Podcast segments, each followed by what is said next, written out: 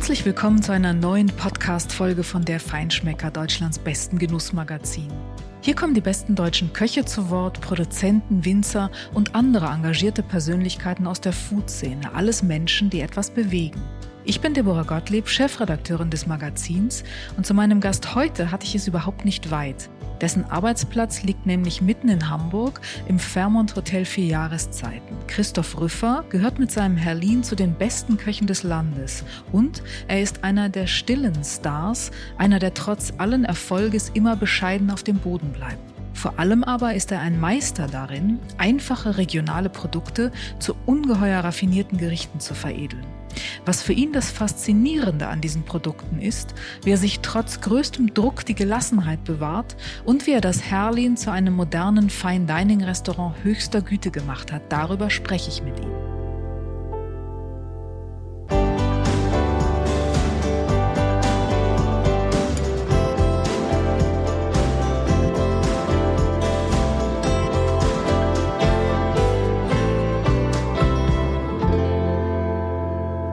Hallo Christoph, Christoph Rüffer. Ich bin heute hier bei dir im Herlin in Hamburg und äh, das ist für mich in der Tat mal wieder etwas ganz Besonderes, weil ich bin heute wirklich bei dir. Wir machen das nicht per Telefon, wie ich das so oft in letzter Zeit machen musste, ja schon seit Monaten im Grunde wegen Corona, sondern ich kann heute tatsächlich bei dir sein. Das freut mich sehr, dass ich hier bin heute. Äh, gleichfalls, Deborah, herzlich willkommen hier im äh, Vierjahrszeiten. Ähm, du kommst quasi vom Vierjahrszeiten Verlag und jetzt sind wir im Vierjahrszeiten Hotel. Auch eine kleine namentliche Gemeinsamkeit, obwohl die Unternehmen nichts miteinander zu tun haben. da muss ich dich ein klein, bis, kleines bisschen korrigieren, Christoph. Es ist der Jahreszeitenverlag, der Jahreszeiten, nicht der Vierjahreszeitenverlag. Obwohl Vierjahreszeiten wäre auch nicht schlecht. Ja, aber der ja, Jahreszeitenverlag, genau, aber, aber Jahreszeiten sind eigentlich das Entscheidende, sind das Kernthema. Ein bisschen ist das auch heute unser Thema. Ähm, das werden wir streifen. Ähm, aber zu Anfang möchte ich dich äh, fragen, du bist, ähm, und das zeichnet dich unter anderem so sehr aus, mit dem, was du hier im Herlin machst, ein Meister darin, einfache, vermeintlich einfache, regionale, bodenständige Produkte zu etwas ganz Besonderem zu machen. Eigentlich wollte ich dir ehrlicherweise eine Kartoffel mitbringen. Es wäre auch eine Larat gewesen oder sowas Schickes. Das habe ich leider nicht geschafft. Aber wenn du jetzt äh, an Kartoffel denkst, was würde dir spontan dazu einfallen? Nemo. Äh, es gibt, äh, es gab eine Kartoffelsorte, die oder gibt es immer noch, die heißt Nemo und die habe ich neulich mal äh, von einem Biohof bekommen und äh, fand ich ganz spannend. Erinnert mich sofort an den Fernsehfilm. Wer findet Nemo? Könnte man quasi auch auf dem Acker sagen, wenn man die ausgräbt und sucht. Wer findet sie, die Kartoffel? Lass mich raten, das Gericht, was du damit machen wirst, vielleicht hat irgendwas mit Nemo im Namen. Ja, weiß ich noch nicht, aber auf jeden Fall müsste man auch dort dann die Kartoffel suchen, also irgendwas äh, drumherum basteln, äh, was immer gut zur Kartoffel passt, äh, Schweinchen, Kaviar etc. Also irgendwas Salziges auch, was so gut zur Kartoffel passt, Räucheral und die Kartoffel quasi so irgendwie ein bisschen unten drunter und dann könnte man es tatsächlich nennen, wer findet Nemo. Dabei bist du eigentlich gar nicht so ein Speisenkartenpoet. Ne? Also du bist ja eigentlich eher einer, der doch klarer ist. Ja, es gibt ja verschiedene Arten, wie man eine Speisekarte gestalten kann. Äh, manche äh, schreiben nur das Produkt hin mit einem Querstrich quasi als Trennung. Ja, Querstriche sind ganz beliebt im Moment, das stimmt. Ja, äh, wir, wir schreiben immer noch ganz gern irgendwie einen Zusatz dabei, geröstet äh, ähm, als Sud äh, ähm, oder fermentiert oder irgendwas in der Art, äh, dass man äh, zumindest noch ein Verb irgendwie dabei hat und nicht nur den, äh, das Nomen als Hauptbestandteil mit dem Querstrich. Ja, das finde ich ehrlich gesagt persönlich auch schöner. Also, dass du so ein bisschen, das dient ja schon dazu, natürlich, dass deine Fantasie beflügelt werden soll, aber du sollst ja eine Idee kriegen, so ein bisschen, was sich dahinter verbirgt. Ne? Ja. Also finde ich besser. Aber sag mal, Nemo, was ist besonders an dieser Kartoffel? Tatsächlich hat die Sonne Farbe außen. Also dieses, dieses leicht ähm, rosa-violette, würde ich mal sagen. Die schimmert auch so leicht. Also ich fand die ganz spannend, äh, kam von oder kommt von einem Hof in, in äh, Mönkenbrook, nördlich von Bagte Heide. Äh, Kleverhof, wo ich eigentlich sonst auch immer meine Tomaten im Sommer gerne herhole. Und der hat die jetzt ausgepflanzt äh, und ich habe den auch morgens dann mal besucht, auf, äh, weil ich meine Tomaten pflücken wollte. Und er war im Feld und hat also seine Kartoffeln ausgegraben und da sagt er, guck mal hier, muss ich dir mal zeigen, die heißt Nemo. Und ich sag, wer findet Nemo? Tatsächlich mit dem Spaten ne? und dann ausgraben. Ähm, du, da können wir eine lustige Aktion für die Leser draus machen. Die gehen mit dir auf den Kartoffelacker und ihr grabt Nemo aus oder ja. so. Also nehmen wir natürlich, sagen wir mal, September ist die Jahreszeit, dann um die Kartoffeln zu ernten. Ja, äh, da müsste man noch mal ein äh, Jahr warten, aber ansonsten kann gerne mal jemand mitkommen äh, zu diesem Biohof und äh, der hat auch andere schöne Sachen. Ja, mhm. oder wir fahren äh, zu Las Odefa und besichtigen mal seine Hühner.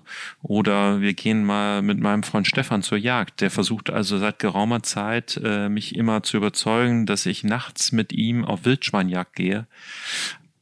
Ich umschiff das immer, weil Stefan ist ein Fuchs und der sagt das nur, weil er nicht alleine dann die erlegte Sau aus dem Gehölz rausziehen möchte, sondern da jemand äh, Kräftiges dann dazu braucht. Vor allen Dingen, wenn er sie bergab erlegt, nicht? Und man sie dann wieder den Berg hochziehen muss. Das Sozusagen. sind schon mal, weiß ich nicht, was, 30, 40 Kilo, die du da schleppst. Das ist äh, heftig. Ja. Ja, ja. Kann ich verstehen, bin ich bei dir, hätte ich genauso gemacht, Christoph.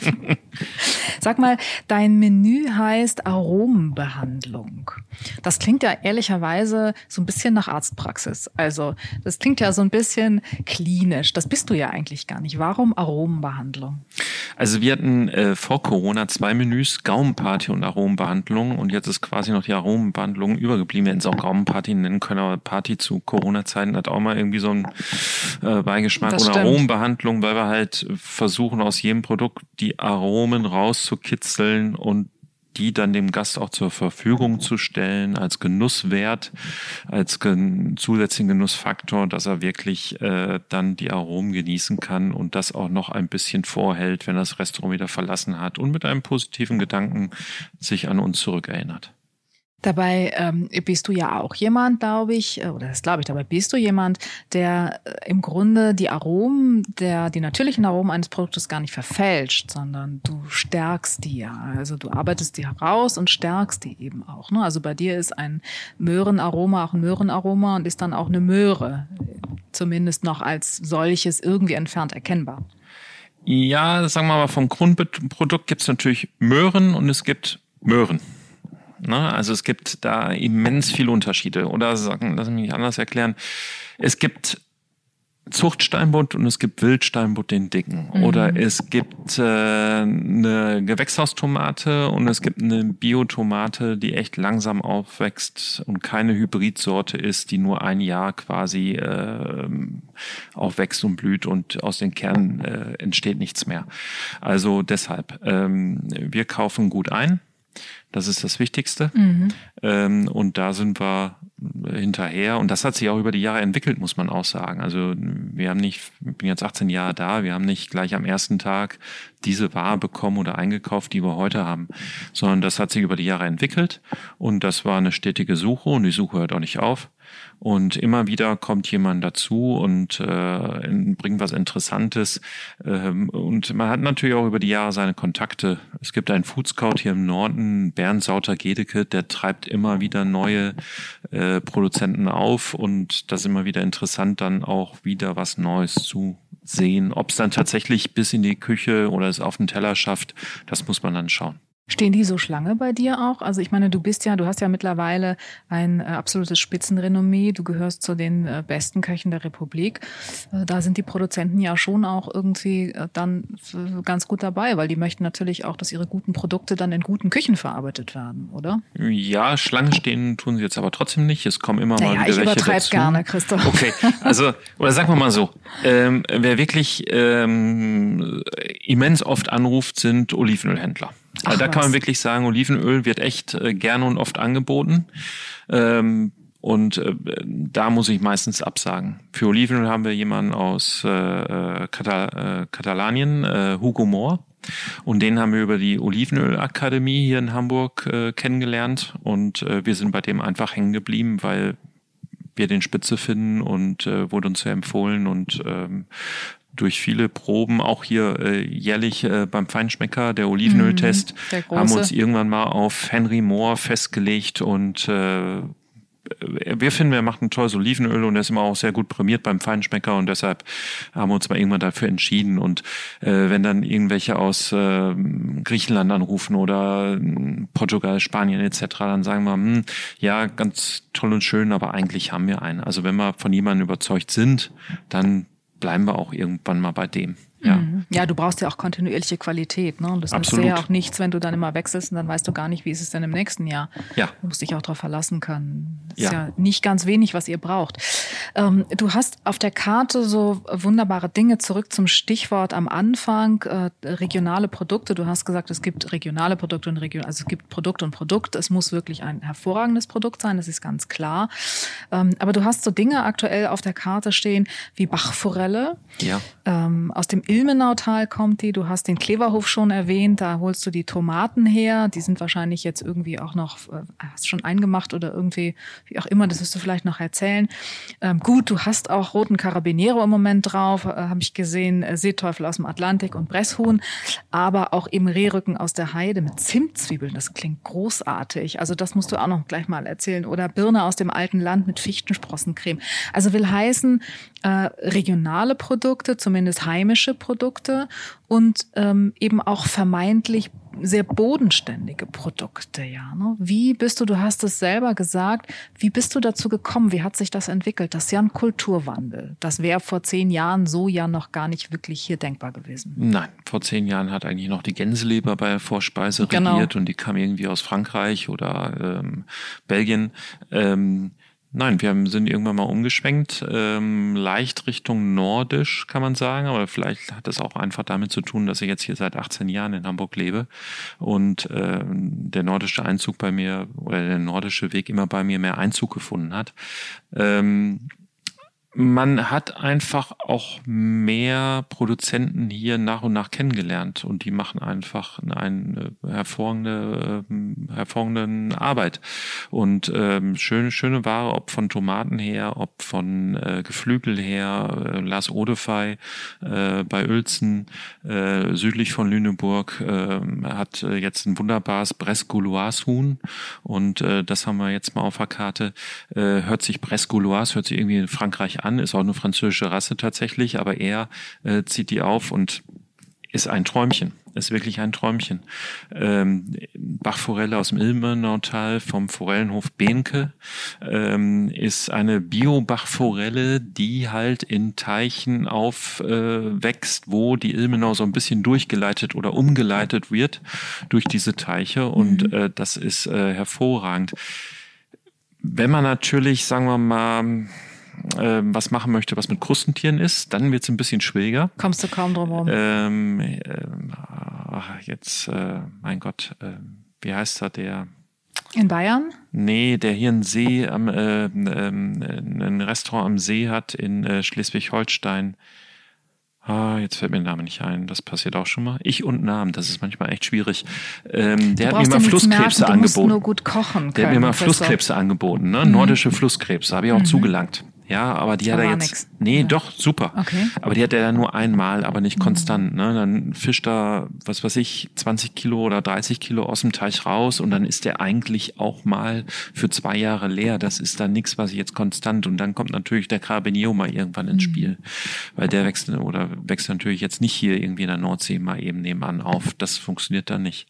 Aber ansonsten probieren wir wirklich auch Lamm haben wir jetzt von einem äh, Züchter in York, also auch aus dem alten äh, Land. Elbdeichlämmer hatten wir im Sommer. Das war fantastisches Lammfleisch, wirklich fantastisch.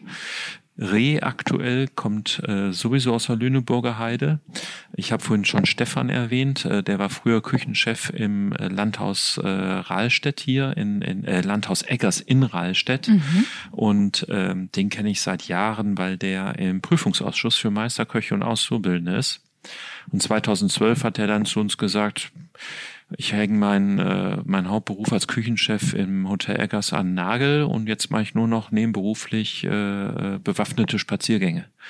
Und der ist Jäger, ja, war immer Jäger und äh, von dem kriegen wir also jetzt Rehrücken oder ab November Wildhase, äh, was er dann auf Usedom äh, jagt und ähm, so hat sich das entwickelt. So hat es einfach entwickelt. Aber ja. du hast vorhin gesagt, wir sind dann irgendwann mal umgeschwenkt. Also wie, wie war das? Also du hast ja wirklich auch ganz anders gekocht und wie kommt man dann in so eine Richtung? Ganz ehrlich, unterbewusst. Okay. Es war gar nicht mal eine bewusste Entscheidung. Es war eine unterbewusste Entscheidung und aufgrund, dass, ähm, dass man natürlich hier seit dann irgendwann mal geraumer Zeit hier in Hamburg lebt, arbeitet im Norden, äh, zur Küste fährt, nach Schleswig-Holstein reinfährt, äh, Leute besucht, die stellen einem was vor, äh, Leute rufen an und sagen, ich habe äh, wunderbares Lammfleisch, wollen Sie mal vorbeischauen, seht es angucken, so und ganz unterbewusst ähm, äh,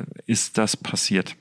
Es war nie irgendwo eine bewusste Entscheidung und irgendwann, wenn dann auch mal ein Gast einen drauf anspricht, merkt man, hoppla, ja tatsächlich, wir sind von unserer Küche, haben uns verändert, aber das war kein, keine Veränderung von heute auf morgen, sondern ein stetiger Wandel, der weitergeht und äh, so ist das entstanden. Und so sind wir heute eigentlich, haben viele, viele gute äh, Produzenten, Lieferanten, ähm, Bauern hier in der Umgebung, die äh, uns beliefern. Äh, es gibt immer Ausnahmen, wie gesagt, zum Beispiel Carabiniero, aktuell auf der Karte als ja tatsächlich einzige Ausnahme aktuell als Gericht. Und äh, trotzdem ist es dann nochmal schön, auch mit sowas mal zu arbeiten. Unbedingt. Also ich ähm, soll möchte ja auch nicht, auch nicht so. Sein. Nein, ich möchte auch nicht ganz äh, auf Biegen und Brechen lokal mhm. sein mit äh, roundabout 100 Kilometer ums Hotel mhm. oder ums Restaurant Herlin herum. Das muss es auch nicht sein. Äh, nach wie vor wird auch im äh, Januar, Februar bei uns der schwarze Trüffel Einzug finden in die Küche und ich liebe das und äh, ja, darauf möchte ich nicht verzichten. Am Ende geht es um die Qualität und dass man alles das, was man tut, auch genießen eben mit, mit Bewusstsein und Augenmaß tut. Nicht? Und alles, was dogmatisch ist, ist ja auch ein Zwang und, und ähm, etwas, was nicht unbedingt nur eine Einschränkung ist, aber eben auch aufgesetzt ist. Und so wie du arbeitest und kochst, ist es eine ganz natürliche Art und Weise, mit diesem Thema umzugehen, was ja jetzt ein wahnsinniger Hype ist, noch immer Regionalität. Also dogmatisch war ja früher auch die französische Küche äh, per stimmt. se für Sternerestaurants, ja. Äh, es musste der große Steinbutt sein, es musste die Gänseleber sein, es musste das Limousin-Lamm sein und äh, das Charolais-Rind und so weiter. Ähm, und äh, jetzt komplett in die andere Richtung äh, zu schwenken, dogmatisch, regional, äh, finde ich auch der falsche Weg. Man kann sich ruhig ein bisschen bedienen. Äh, weltweit habe ich immer so ein bisschen meine Bedenken. Ich muss jetzt auch nicht äh, quasi den, den Fisch aus japanischen Gewässern unbedingt bekommen. Äh, der hat auch Lieferwege. Äh, ich muss auch nicht unbedingt äh, den australischen Trüffel im Sommer haben. Äh, aber äh, wenn es äh, Frankreich ist mit Perigord im Winter, finde ich, das kann man ruhig machen. Also wir reisen ja sowieso auch in Europa ganz gerne. Ich muss nicht um die halbe Welt reisen. Ich finde, die Produkte müssen auch nicht um die halbe Welt reisen. Aber äh, so ein paar Sachen äh, aus Europa kann man ruhig beziehen. Wie ist denn die Lage, wenn du jetzt ähm, aber schon heute sagst, das ist auch eben Teil deiner Philosophie und deines Konzeptes, dass du ähm, gute Produkte auch aus der näheren Umgebung beziehst. Ähm, wie ist die Versorgungslage? Ist es mittlerweile so, dass du tatsächlich verlässlich alles auch bekommst oder ist es doch noch manchmal schwierig? Das ist ja auch ein bisschen Nachholbedarf, der da besteht an der Lieferantenfront. Also ich bekomme äh, die Sachen verlässlich zu ihrer Jahreszeit. Also das ist es eigentlich. Ja, ich weiß ganz genau über das Jahr. Für die Speisenkartenplanung ist das eigentlich ideal. Weiß ich das ganze Jahr über, dann und dann hat das Saison, dann bekomme ich das von dem sehr gut, ja, und so weiter. Also ähm, äh, aktuell ist es halt dieses Brescouloise-Huhn aus äh, Uelzen von äh, Lars Odefey. Ähm, das hält jetzt noch ungefähr so einen Monat an. Und dann äh, werden wir da umschwenken Richtung Wildhase, weil dann hat der Wildhase ab Anfang, Mitte November Saison und dann schwenken wir dahin. Dann weiß ich, der Wildhase geht bis Januar. Ja, kommt nur darauf an, ob es ein guter, äh, gutes Hasenjahr ist oder ein schlechtes Hasenjahr, ne? Mm. wie die mhm. Population ist. Und, wann äh, ist es denn ein gutes und wann ein schlechtes Hasenjahr? Ach, das sagt mir mein Freund Stefan als Jäger, wenn er sagt, oh, die erste Jagd, du, pff, so und so viel erlegt, dieses Jahr äh, gibt's viele Hasen. Dann weißt du immer schon, das ist so dein Barometer. Ja, ist ein Barometer zu sagen, ja, wir können dann bis Mitte, Ende Januar damit rechnen oder sagen wir mal kurz vor Weihnachten hören es auf. So, und dann äh, weiß man es ungefähr. Also eigentlich, dass äh, die, die, ähm, die Erzeuger mir das selbst dann erzählen auch, ne? Und mhm. sagen, dieses Jahr kann man so und so lang damit rechnen und nächstes Jahr vielleicht ein bisschen besser oder weniger gut. Aber ähm, und dann kann man damit auch halt mal seine Speisekarte planen, ne? Und äh, ja, und so geht das mit verschiedenen Produkten auch. Ne? Also jetzt sagen wir mal Wintergemüse. Äh, das ist jetzt kein äh, Thema Sellerie, Kohlrabi, äh, äh, Rotkohl, Grünkohl äh, zu bekommen, äh, Haferwurzel, Topinamur und so weiter. Ähm, das ist jetzt nicht so das äh, große Thema. Ne? Ähm, aber jetzt sagen wir mal mit Wild natürlich ja, mhm. ähm, ist jetzt ein Thema, äh, was dann losgeht und äh, wo wir auch schon eigentlich mittendrin sind. Aber auch da gibt es dann halt saisonale Unterschiede. Ne? Wildhase ab Anfang Mitte November, das ist so eigentlich immer gesetzt. Merkst du eigentlich äh, bei den Gästen hier eine verstärkte Nachfrage? Man, du kommunizierst ja schon auch mit den Gästen nach Wild. Wild ist ja ein Riesenthema im Moment. Also ähm, A, natürlich ist es ein, ein, ein äh, Fleisch, was ähm, äh, kein, kein Aufzucht, äh, wo man kein Schindluder mit der Aufzucht Eben. treiben kann. Das ist wunderbar. Eben. Ja. Also gerade wegen der ganzen äh, Skandale der vergangenen äh, Monate eben auch. Ne? Ja. Das ist ja wirklich unglaublich, was für ein ähm, was eine Präsenz Wildfleisch jetzt auch überall im Handel hat. Ja, also von einer Wildschweinbratwurst, äh, die ich auch sehr gerne privat esse, bis äh, Regulasch, Hirschgulasch, ja. Äh, auch, auch die, die nicht ganz so edlen Stücke kriegt man im Handel sehr gut, kann man sich für zu Hause auch äh, zubereiten. Ähm, dem, dem sehe ich sehr positiv entgegen und spricht nichts entgegen, ja. Ähm, und generell äh, ja, wir achten da schon immer und immer mehr drauf, woher es kommt, von wem es kommt, wie mhm. es hoch aufgezogen wurde, wie es äh, quasi ähm, ähm, gelebt hat. Und ähm, das Thema, das äh, ist auch gar nicht mehr wegzudenken. Ja, äh, die Skandale, komischerweise passieren ja immer die ganzen Lebensmittelskandale in Deutschland. Äh, ja, äh, das geht ja von äh, Pferdefleisch, was irgendwo in, in, in äh, Tiefkühllasagne drin ist und so weiter, über äh, Kälbermessskandal und, und, und. Ähm, und das passiert eigentlich immer in Deutschland. Das ist traurig. Das ist traurig. Hast Aber du eine es zeigt, Erklärung? Ja, das zeigt nach wie vor, dass in Deutschland äh, meistens noch der Preis den Markt regiert mhm. und nicht anders. Und aber unser Bestreben der insgesamt der Köche ist es ja daran zu rütteln. Unbedingt, ja. Ja, und ähm, was mir gar nie so bewusst wurde, bevor quasi auch Corona ein, ein äh, eine Schweinezerlegungswerk, äh, ein bekanntes äh, schließen musste, dass da 30.000 Tiere am Tag gekeult werden. Das ist ja unvorstellbar. War mir nie bewusst, muss ich ganz ehrlich sagen. Ich wusste, dass da bestimmt eine Menge durchgeht, aber 30.000, das ist schon pervers.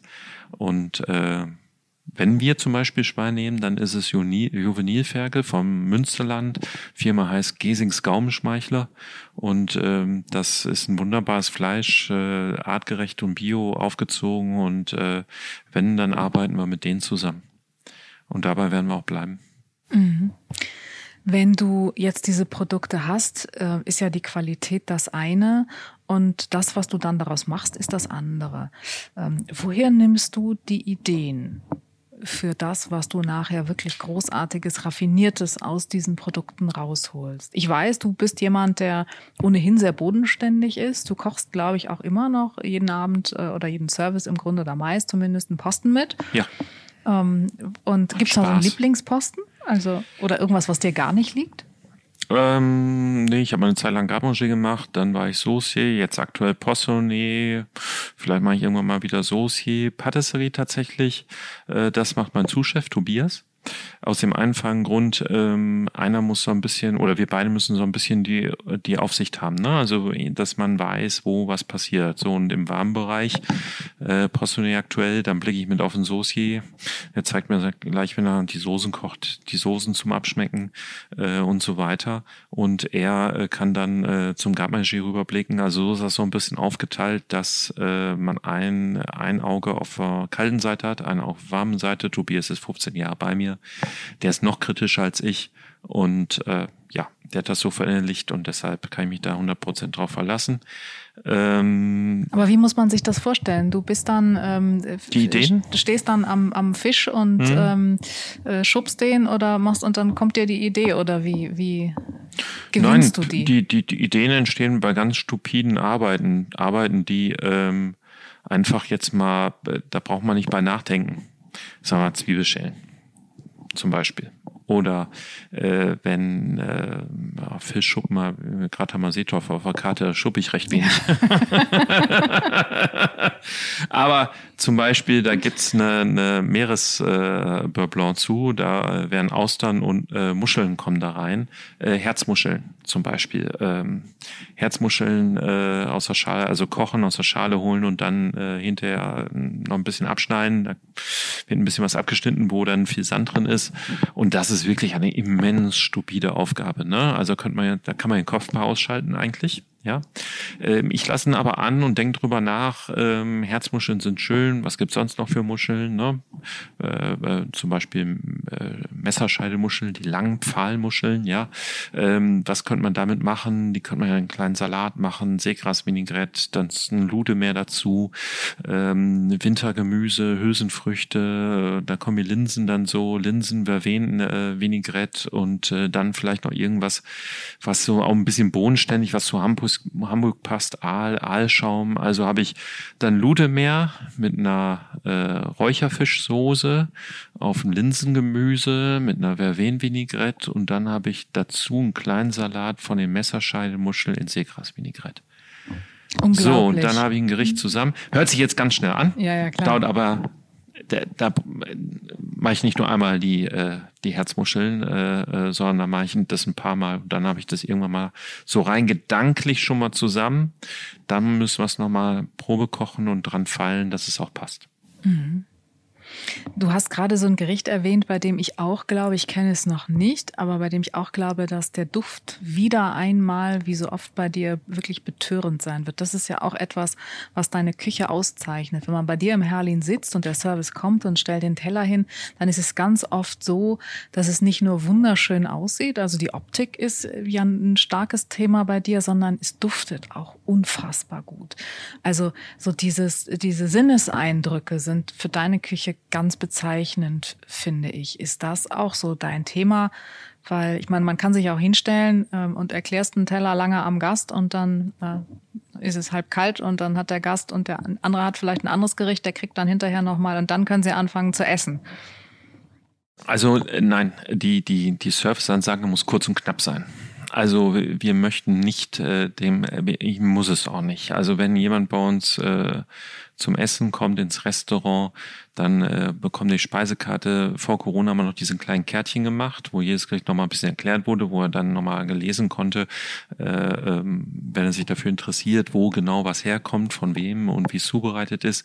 Das haben wir aktuell nicht, weil wir aktuell so wenig wie möglich dem Gast nahe kommen möchten. Mhm. Ja, also Besteck ja und äh, Wasser und Wein auch, aber ähm, eigentlich so wenig wie möglich gerade, äh, auch, auch wir machen gerade nicht, nichts am Tisch. Ne? Sonst haben wir auch schon mal irgendwas am Tisch aufgeschnitten etc.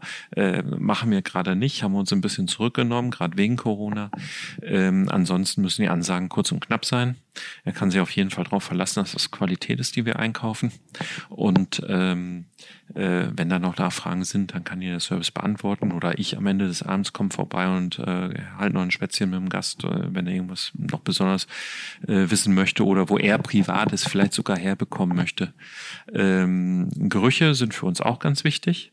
Und ähm, es, also es muss, duftet einfach immer so unglaublich gut, deine Teller. Danke, danke. Also das ist auch irgendwie im Unterbewusstsein, muss ich sagen. Ja, also das, das planst das du nicht, das ist Nein. nicht so Teil deines äh, Kreationskonzeptes, wenn du jetzt ein Gericht kreierst? Nein, also gerade haben wir ja diesen Meeres, äh, diesen Meeresschaum, der mit Austern gemacht wird und ähm, eine Auster an sich hat in dem Sinn keinen Geruch, ähm, sondern wir haben ja irgendwann äh, äh Minze zugefügt tatsächlich. Also eine Meeresschaumsoße mit Austern und Muschelfond gemacht und Minze zugefügt. Hört sich jetzt vielleicht ein bisschen crazy an, funktioniert aber in der Realität phänomenal, weil Minze passt da sehr gut zu. Und äh, gibt natürlich dem auch einen ätherischen Geruch. Absolut. Also als mhm. erstes überlegen, also viele überlegen lange Zeit, sagen sie mal, was ist das in der Soße, was da so unterschwellig, aber doch deutlich spürbar äh, hervorsticht. Ähm, Minze. Dann sind die ganz überrascht, wie Minze. Ja, Minze. ja, damit rechnet man aber auch nicht in der Kombination. Erstmal so. Nein. Wie bist du auf diese Idee gekommen? Zufall. Wie Zufall? Zufall, äh, das eine gute Frage. Wir haben das irgendwann mal, ähm, wir haben mit Estragon das probiert, wir haben das mit Koriander, äh, Koriander ist auch ein bisschen drin, aber der hat auch nicht diesen, diesen Geruch, der mhm. hat mehr dieses, dieses, äh, was die Soße so rund werden lässt, dieses äh, Umami oder diese, diese Würze, sagen wir mal. Aber dieses Ätherische tatsächlich haben nur wenige Kräuter. Das ist zum Beispiel Verven. Verven, Zitronenverven hat dieses ätherische, merkt man auch beim Verven-Tee. Alles, was auch mit Tee zu tun hat. Ja, Koriander-Tee habe ich noch nie gesehen, wird auch wahrscheinlich keinen Sinn machen, weil diese ätherischen Noten nicht hat.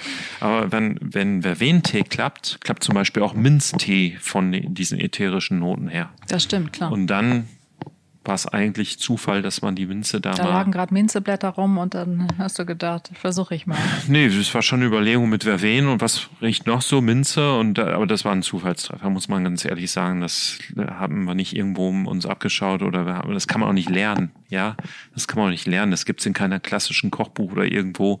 Äh, mach mal in, in äh, Fischsoße Minze rein. Also Eben in dem Sinn dann Zufall. Intuition auch ein bisschen? Ähm, Braucht das Intuition? Nee, manchmal einfach nur so ein bisschen herleiten. Herleiten, dass, wie gesagt, ne, wer Wentee funktioniert, dann muss ja auch was anderes, woraus man auch Tee macht, muss ja auch funktionieren. So kommt man ja auch zum Beispiel immer auf die Verbindung Hummer und Kamille. Ja, Kamille äh, ist auch ätherisch, funktioniert auch, aber auch nur, nur so ein bisschen als begleitendes Aroma, so tiefgründig irgendwo mit dabei, äh, ohne dass äh, das irgendwie äh, jetzt alles andere überdeckt.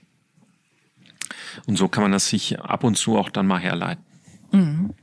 Also äh, das, was du da jetzt beschrieben hast, ist großartig. Und wenn du mir hier jetzt gegenüber sitzt und das alles so erzählst, äh, dann wirkst du wie immer unglaublich gelassen. Du bist sowieso einer von den Spitzenköchen, ähm, die zu den Stillen gehören. Du bist kein Zampano, der immer im Rampenlicht stehen muss. Du machst kein Fernsehen. Ähm, aber du hast, trägst immer eine unglaubliche Gelassenheit äh, mit dir, in dir und vor dir her. Und du wirkst irgendwie immer, als kämst du entweder aus der Pause oder aus dem Urlaub oder aus beiden gerade. Also du, du scheinst immer in dir zu ruhen, zumindest strahlst du das so nach außen aus. Ähm, dabei ist es auf der anderen Seite ja so, dass du jeden Tag Höchstleistung bringen musst und du musst die jeden Tag bringen. Du kannst nicht abends rausgehen zu den Gästen und sagen, ach, tut mir leid, ich war halt irgendwie nicht so gut drauf oder ähm, meine Frau hat mich irgendwie jetzt heute geärgert, deswegen war mir gerade heute mal nicht so nach Spitzenküche und ich habe nur halb äh, voll, also Halbgas gegeben, sondern du musst jeden Tag Höchstleistung liefern und jedes Menü, was du neu kreierst, muss mindestens genauso gut sein wie das letzte. Es kann nicht schwächer sein. Es muss mindestens mindestens genauso gut sein. Das ist ein ungeheurer Druck. Und trotzdem wirkst du so gelassen. Wie machst du das? Äh, gute Frage. Jetzt habe ich dich äh, erwischt. Keine Ahnung, man wächst da so rein, ne? Also ähm, ist ein bisschen eine Typfrage auch. Das ist schon ist, klar. Du bist kein Choleriker sowieso oder keiner der. Hm? Na, also wenn, du? wenn ja, wenn wenn's wenn's es erfordert. Also gestern zum Beispiel abends im Service. Ähm, sonst weiß ich immer ähm, ähm, erster Fischgang kurz nach halb acht. Ja, dann bin ich gefordert in meinem Bereich. So, und dann war es aber erst kurz nach acht. Also irgendwo haben wir eine halbe Stunde verdattelt. Das ist normalerweise nicht ganz so tragisch, aber wir haben jetzt seit letzten Samstag Sperrstunde um 23 Uhr und dann ist es schon tragisch, ne? weil wir müssen ein bisschen schauen, dass es vorwärts geht und dass wir nicht irgendwo Zeit äh, liegen lassen und dann hinterher auf Krampf das wieder aufholen müssen. Und dann muss ich halt schon mal äh, sagen, aber äh, noch relativ morat sagen, so jetzt hier, komm, jetzt müssen wir mal angreifen. Ne? Ihr müsst schauen, dass es vorwärts geht. Ne? Also jetzt ich im Fischbereich, ganz klar, aber auch heute müssen wir ganz einfach schauen, dass es vorne äh, hin einfach ein bisschen zügiger läuft. Ne? Dass man dann äh, ähm, die, die Amusgöl Brot äh, Vorspeise äh, äh, ein bisschen zügiger serviert ne? und da nicht äh, denkt, ach, ja, läuft ja, ne? sondern immer, also eigentlich muss man jeden Tag am Ball bleiben, Punkt. Ja, man muss jeden Tag am Ball bleiben. Auch wenn ich jetzt, sagen wir mal, meinen Posten stehen habe, ja, kann ich auch nicht sagen, heute mache ich mal nichts, mein Posten steht, sondern eigentlich muss ich schon mal gucken, was ist denn morgen? Ne? Kann ich schon mal irgendwas vorbereiten für morgen, schon mal den Lauch und die Zwiebelchen schneiden für die Soßenansatz etc. So, und äh, das äh, muss man halt sich jeden Tag auch vor Augen halten. Ne? Also es geht immer weiter. Hatte ich das mal Oli Kahn so gesagt? Es geht immer weiter. Und äh, äh, deshalb. Ja. Hm. Aber also, wie erdest du dich? Also ich meine, du, du kochst ja, also du bist, läufst ja schon, äh, ich sag mal, wahrscheinlich relativ hochtourig dann auch während des Services. Ähm, wie erdest du dich immer wieder? Wie kommst, wie holst du dich dann immer wieder runter? Hm. Ich komme ja aus dem Ruhrgebiet. Ich glaube, wir sind da sowieso alle ein bisschen geerdet. also ich esse auch mal eine Currywurst. Also das ist ja nicht so, dass ich mal am Pass stehe und jeden Abend Champagner brauche oder so. Ich trinke auch mal ein Glas Champagner am Pass, da bin ich ganz ehrlich. Trinke ich auch gerne. Ja, das belebt, ja, das äh, macht Laune. Aber ähm, äh, ich trinke genauso ein Wasser auch abends. Also ist es, ähm, ich glaube, äh, vielleicht ist es eine Typfrage, vielleicht ist es aber auch einfach, äh, dass man sich auch mal, mal vor Augen halten muss, wir kochen.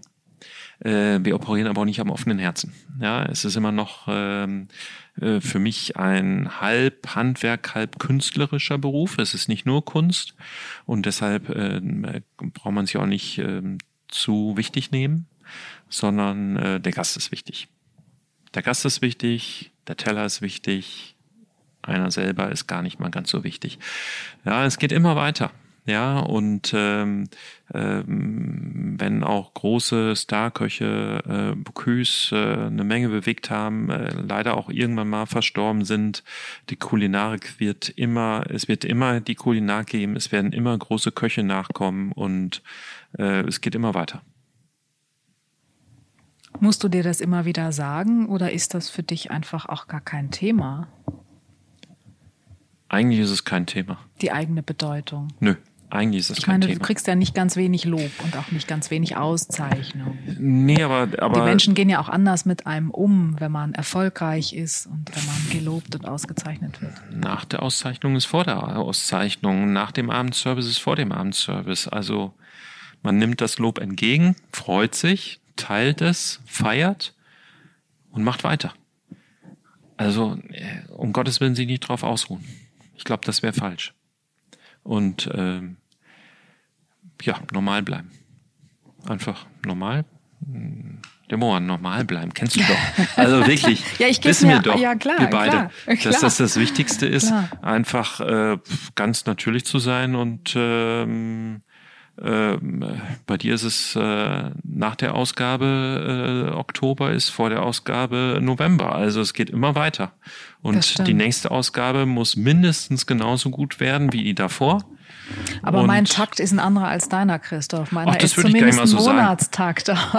auch du wenn hast im eine- Moment wir du ein hast- bisschen mehr machen, aber Du hast eine Abgabefrist oder einen Stichtag. ja, das stimmt. Den habe ich nicht unbedingt. Also ähm, ich, ich habe nicht naja, die. schon. Du hast ein ein Menü, eine Menütaktung, die du auch einhalten musst und da muss es stimmen. Ja, das schon. Also abends 18 Uhr, die Küche muss stehen. Na, 18.30 Uhr kommen die Gäste, 18 Uhr, die Küche muss stehen. Das ist Fakt. Also bis dahin äh, muss das Tagwerk, Tagwerk erledigt sein.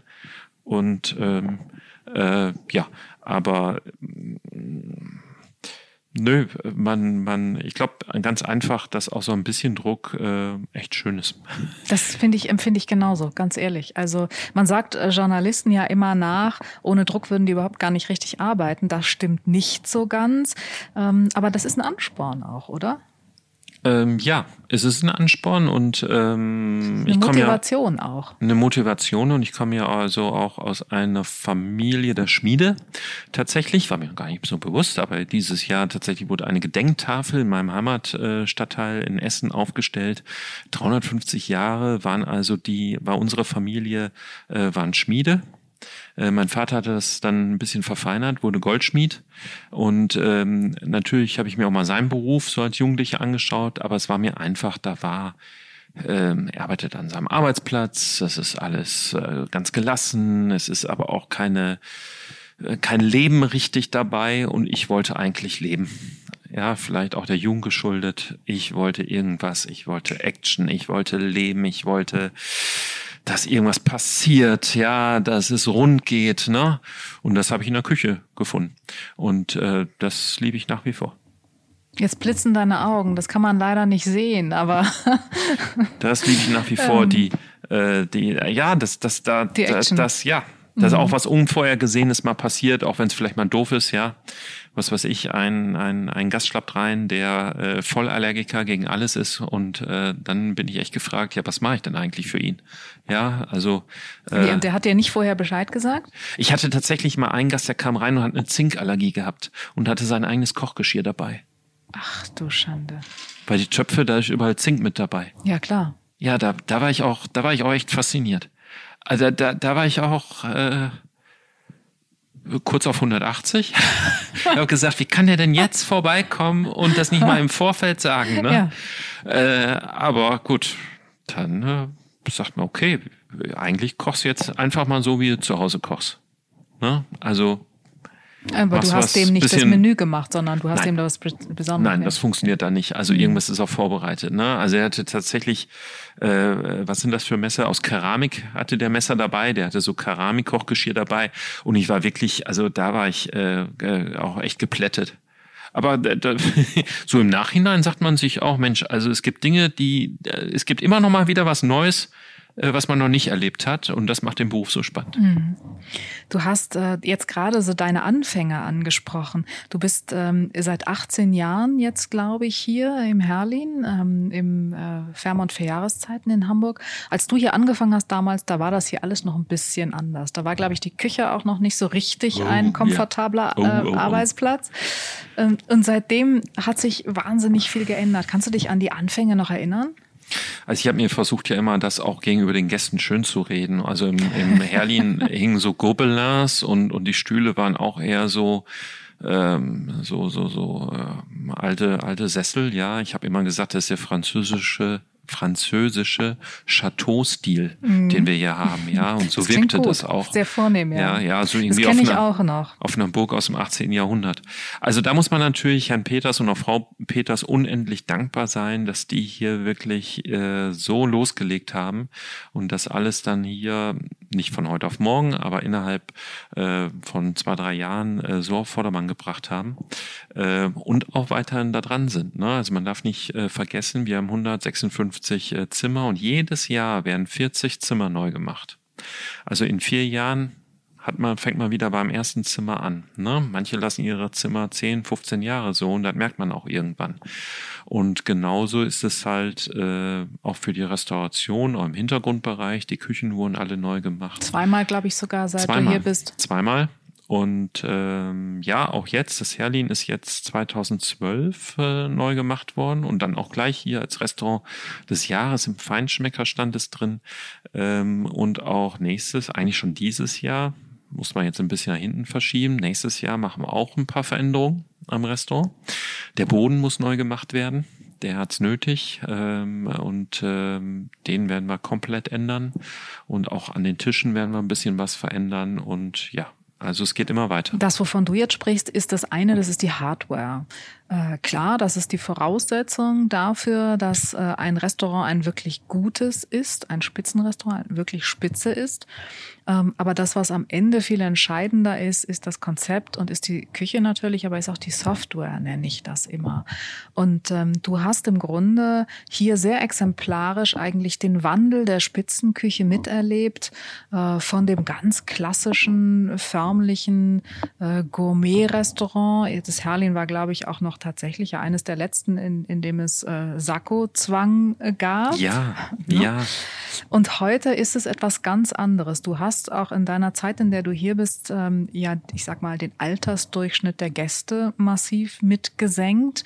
Äh, wenn man hier heute herkommt, dann sitzen da 20-Jährige und es sitzen, ähm, naja, also wenn ich sage 80-Jährige, also die, die ganze Altersspanne ist hier ja. Und ähm, die Gäste sind nicht nur von den Generationen sehr heterogen, sondern sie sind auch international, aber auch viele Stammgäste aus Hamburg habt ihr, aus der Umgebung. Also ihr habt es geschafft, hier ein zeitgemäßes Spitzenrestaurant zu etablieren. Und ich rede jetzt nicht von irgendeinem Sharing-Konzept oder sowas. Ne? Also und ich nehme die Tischdecke weg und dann bin ich ganz modern, sondern das, was ihr hier macht, ist wirklich ein ganz zeitgemäßes Top-Restaurant-Konzept.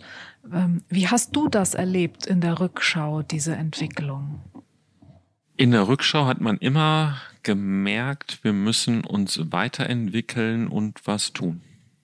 Und wir können nicht uns äh, irgendwo drauf ausruhen und zufrieden damit sein und es äh, sagen, läuft doch, halt mal erstmal so. Ne? Ähm, es gibt zwar den Spruch Never rain, äh, change a running system, aber äh, den darf man auch nicht allzu wörtlich nehmen. Ein Running System braucht auch manchmal einen Change oder mehrere kleine Changes, Unbedingt. und zwar Richtung Zukunft. Genau. Ja, das fängt bei der Einrichtung an, bei der Hardware, geht äh, beim, beim äh, täglichen äh, Benehmen eigentlich los? Ja, also äh, wie verhalte ich mich äh, persönlich gegenüber den Gästen? Ne? Äh, wie würde ich gerne auch äh, bedient werden? Ähm, äh, was ist äh, was ist der Weg, äh, auch ein, ein, ein Produkt an den Mann zu bringen, ein, ein modernes Produkt, äh, was begeistert, ja? Also muss es immer die Gänseblüterine in Sauterngelee sein? Nein, muss es überhaupt nicht, weil der Weg geht eher hin Richtung Bio, regional, ähm, aber trotzdem Genuss. Genuss ist immer da ganz wichtig. Jemand, der zu uns kommt, der möchte den Alltag vergessen, sich fallen lassen, genießen und schöne Erlebnisse mit nach Hause nehmen.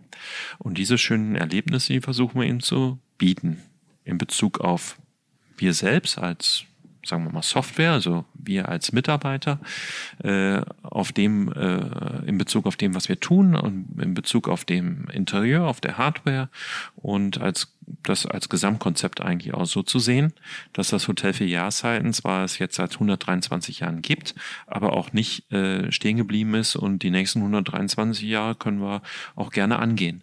Und ähm, äh, im Herlin äh, war es von jeher immer, äh, dass wir immer versucht haben, dann mal äh, Fahrt aufzunehmen und und auch Sachen zu prägen. Äh, wir hatten diese, diesen Sakko-Zwang tatsächlich, Kleider äh, oder Dresscode, wie man es mhm. heute noch so sagt. Äh, den haben wir dann äh, äh recht äh, zeitig, als ich angefangen habe, beerdigt, weil ich es auch nicht verstanden, verstehen konnte. Und Herr Peters war ganz meiner Meinung, hat es dann auch gesagt, warum machen wir es so? Ähm, tatsächlich gab es aber auch Gäste, die das dann ein bisschen moniert haben, die dann gesagt haben, ja, dann kommen wir nicht mehr.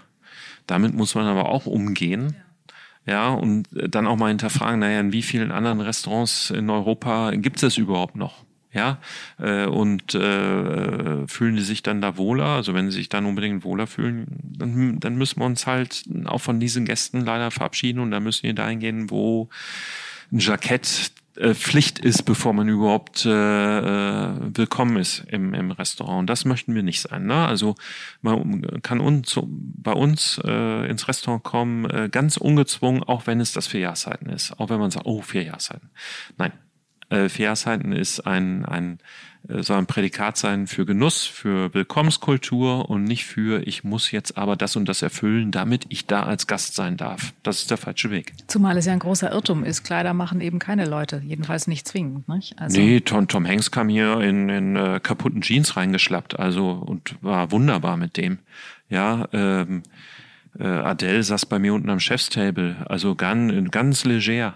Wunderbar. Wir hatten einen wunderbaren Abend mit der und so weiter. Und, und deshalb, umgekehrt gibt's ja genauso ähm, Menschen vermeintlich gut gekleidet im Sakko, die sich unmöglich benehmen. Also auch das will ich damit sagen. Das ist ja, Kleider sind ja keine Garantie dafür, dass jemand ein guter Gast ist oder sich gut benimmt. Das stimmt. Ich hatte auch Gäste, die war, sahen piekfein aus und wir hatten einen etwas äh, schwierigen Abend mit denen. Aber ähm, darüber reden wir im Vierjahrsheim grundsätzlich nicht. Ja, wir geben da keine Auskunft über unsere Gäste. Letzte Frage, Christoph. Wenn du einen wirklich schönen Abend äh, erleben möchtest, das kannst du sehr selten, weil meistens arbeitest du, aber manchmal hast du auch Urlaub oder du hast dann doch mal frei. Was ist dann für dich wichtig, wenn du essen gehst? Und wo gehst du dann hin? Also grundsätzlich, wenn ich mit meiner Freundin und Töchtern spazieren gehe, ähm, ähm, ich bleib dann stehen, äh, wenn ich die Speisekarte sehe und dann lese ich erstmal. Und die laufen schon mal vor, weil die wissen, das dauert. Ich lese gern Speisekarten. Bin ja ehrlich, ne? Und dann bleibe ich erstmal stehen, oh ja, das, das liest sich gut, ne? Oh, hier musst du mal hingehen. Ja, so. Also für mich ist eigentlich entscheidend, was wird angeboten an, an Speisen. Das ist für mich entscheidend. Und ähm, sitzt man ganz nett, äh, das ist auch entscheidend. Also wie ist das Ambiente? So, ähm, äh, wenn man dann das Restaurant oder Bistro oder was auch immer betritt, äh, dann ist es natürlich noch, na, wie ist denn die Stimmung insgesamt? Ja, äh, ist das hier jetzt lebendig, äh, atmosphärisch äh, sehr schön, äh, Service ist auf Zack und flott und äh, so. Das äh, finde ich dann immer ganz äh, toll. Aber ähm, für mich ist sicherlich das Essen sehr wichtig. Aber ich bin einfach ein, eigentlich auch ein ganz pflegeleichter Gast. Also weil ich ja aus von der Küchenseite her weiß, wie schwierig es ist, äh, für viele Gäste manchmal auch dann da zu sein. Und deshalb äh, kleine Fehler, da das reklamiere ich nie. Also ich, ich habe, was habe ich mal reklamiert? Ich habe tatsächlich mal ein Wiener Schnitzel äh, reklamiert. Das stand auf einer Speisekarte als Klassiker und äh, das war ein TK-Produkt. Äh, das habe ich erkannt. Es tut mir leid, das, das, das erkennt man dann, wenn man mit der Gabel da einfach so durchstechen kann und die Panade mit dem Fleisch eine innige Verbindung eingeht und nicht richtig aufgegangen ist, dann ist, weiß ich, das ist ein TK-Produkt und das dann unter Klassiker zu verzeichnen, das finde ich dann doch ein bisschen, ein bisschen frech. Aber die kannten dich nicht, oder? Nein, nein, nein. Also man muss, das finde ich auch herrlich, wenn man mich äh, nicht kennt und ich ein ganz normaler Gast, äh, wie jeder andere auch und dann da essen geht und einfach nur lecker essen möchte. Jo. Jetzt war schon wieder, war sie schon wieder da, die Gelassenheit, äh, Christoph, mit der du selbst Fehler anderer irgendwie gutierst. So bist du, du bist äh, ein, einer der wirklich ganz großen äh, Köcher in Deutschland. Bleib so wie du bist, behalte bewahre dir diese Gelassenheit bitte und ähm, bewahre dir auch deine Kochkunst. Vielen Dank, Christoph. Dankeschön, Deborah, für dieses tolle Interview. Und ich kann auch nur sagen, der Podcast ist fantastisch. Und äh, bleibt immer so mit äh, eurem Feinschmecker, so wie ihr seid. Bei euch ist ja auch immer ein stetiger Wandel ein bisschen drin und Richtung Moderne. Und genau das ist richtig. Und ich freue mich auf die nächste Ausgabe. Vielen Dank, wir geben uns Mühe. Danke, danke Christoph. Danke. Tschüss.